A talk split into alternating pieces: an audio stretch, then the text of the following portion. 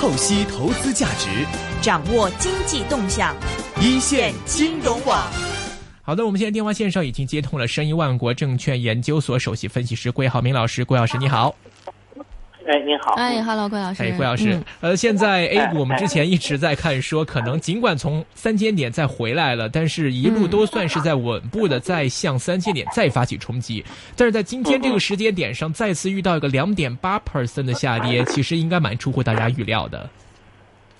我觉得也可以想象，因为一方面呢，三千点屡说不行啊，上去退回上去，就像上一次三千一啊，这个上不去。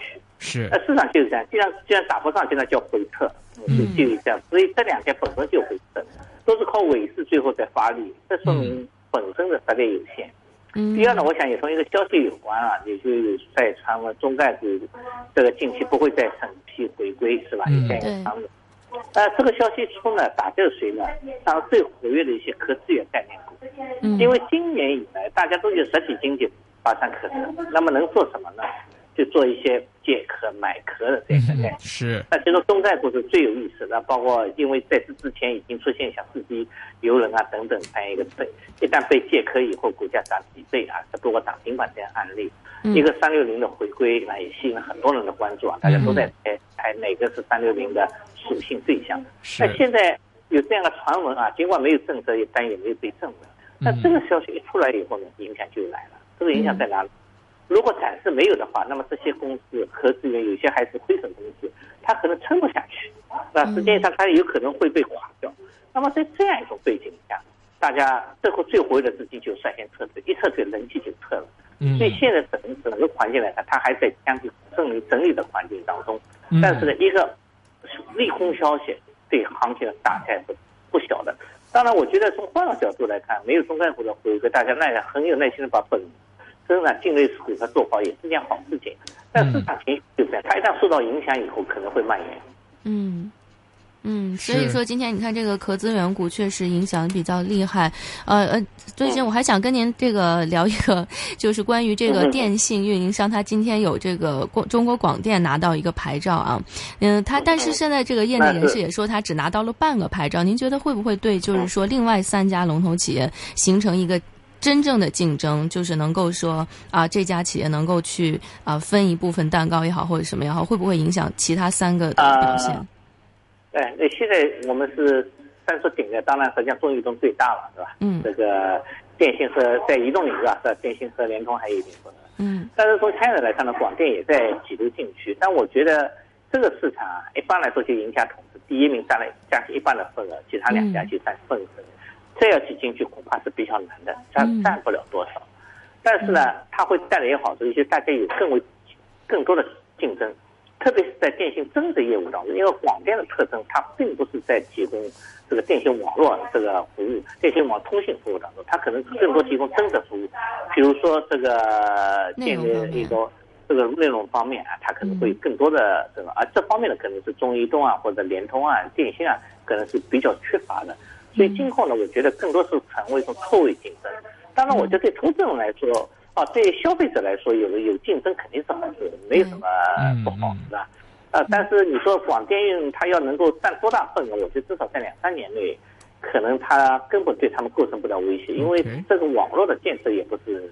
那么简单的是，嗯，呃，说回到 A 股方面吧，其实，在 A 股方面，最近的话，之前上周的时候，我们看到确实是有小幅的这个回升，并且是呈现出三千点的上攻态势，但是成交量方面是完全跟跟不到的嘛。那么这种缩量的上升，其实很多人都在担心，说这种缩量上升可能实际意义其实并不是代表说气氛整体的转好。那么现在看到这种情况，你觉得成交量方面在 A 股方面，您觉得现在大概是什么样的情况？未来有机会？让市场再重新恢复信心吗？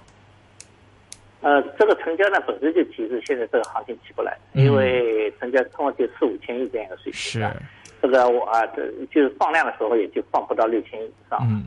那么这种状况说明大家都在观望，所以我们给它一个叫存量博弈啊。嗯。今天炒这个，明天炒那个，就短线博弈，这个格局一时改不了。什么情况能改呢？我会问，股市连涨三天，它就会改，这两天就会进来了，这叫财富效应。还有一个也特别大的一个政策变动，所以现在很多人看两个，一个就是看到六月份民生指数能不能把中国的股票纳入进去啊。嗯，这个如果纳入进去，那么成为一个国际市场当中的一个标配当中一个产物，那么可能会吸引一部分资金啊，提升点信心。那么第二呢，就是看一下我们的实体经济，那么能不能真正好转，那么让一些长线资金赶进来。因为从现在来看，中长线资金都在等待，都在观望。是，所以五月份这个时期恐怕还得忍耐。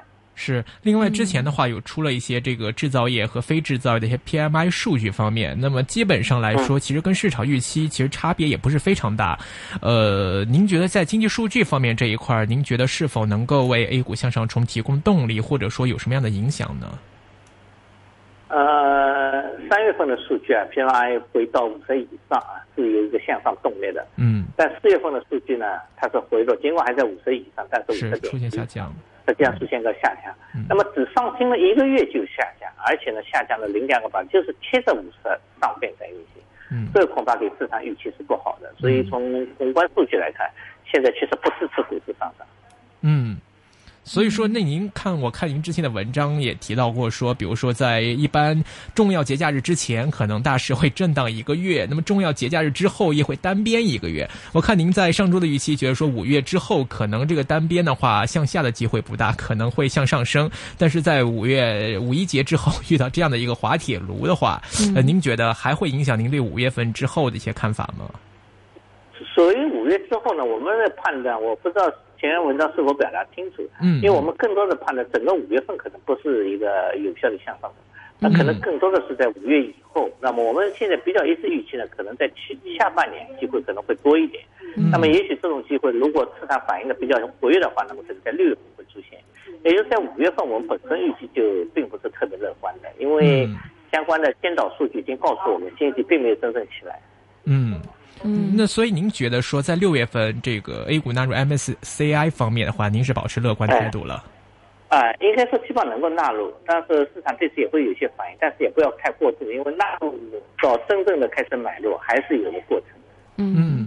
呃，像关于是刚才我们说一开始就说到的啊，像暂缓这个中概股国内上市的情况，你说会不会再进行一个更多的就是方面的波及？比如说像再融资啊、金融项目相相类似的金融项目的 IPO 啊、重组啊等等，会不会就是以从这个点上开始就全面进行收紧，进而就是说在未来一段时间里，这种呃对 A 股的影响会更加的悲观呢？我觉得对买壳啊，或者纯粹的这种买壳上市，可能也会有些也会有一定影响。但我觉得这个影响双向的，一方面呢，对于一些壳资源的炒作不利；另一方面呢，也分流，也避免了资金的过度分流。你想，如果一个中概股回归的话，它实际上的对扩容的压，它所造成的扩容压力，对资金分流压力，甚至比十个。或者说更多的 IPO 都压压力都来得大，嗯，所以这个影响我觉得可以从辩证的角度一分为二来看，不也不完全是一个利空。当然了，市场少了这样的题材，活跃度下降，这是实实在在的一个负面影响。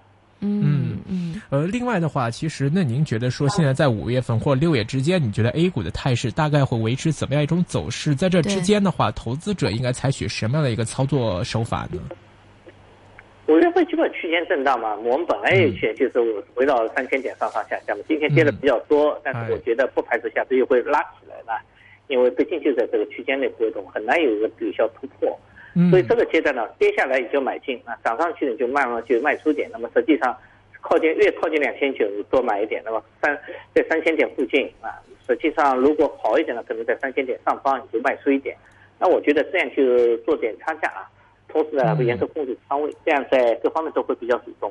嗯，那整体来看，你觉得今年下半年 A 股是向上的机会多，可能还是说维持一个震荡式的一个机会多呢？我想这也许向上机会稍微多一点吧。那么大家总觉得经济总会总是会慢慢慢慢慢好转的，这个应这这个应该应该是向上机会多，但这个向上也不要预期太高吧，这个上也上不了太多。预期话三千五到四千点吗？会是您看到的一个顶部？啊。我我看不到三千五百点以上。OK，明白。而另外的话，在股份板块的选择方面嘛，你有什么样的偏好或者觉得值得关注的地方呢？从目前来看，可能还是成长类型的股票机会稍微大一点吧。因为蓝筹股从公布年报以后，普遍感觉业绩不行。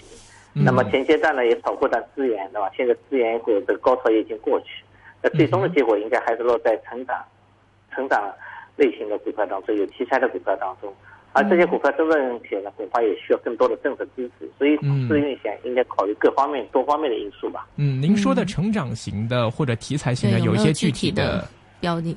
对，呃，从因为根据证监会的监管要求，我们可能 很 OK 在这当中嗯一二三四明白。但我觉得像一些信息产业啊、一些环保环保产业啊，就包括嗯新能源这些，都可能成为你的关注的对象。OK，明白。对，其实也就是说，现在您觉得整个这个趋势还是一个去浮躁化的趋势吧？就是回归一些本身比较有真正价值的，应该说长远来看还是一个好的事情啊。是对，但但这需要一个过程。是肯定会要阵痛一下。好的对对对，我们今天非常高兴，请到申银万国证券证券研究所的首席分析师桂浩明老师，给我们嗯讲讲最近对 A 股的看法。面对这样的一个两点八个 percent 的下跌，我们是否需要保持惊慌，还是应该采取什么样的动作？感谢桂老师今天给我们的分享，谢桂谢你，桂老师。嗯。哎哎，好好哎，见。好，拜拜。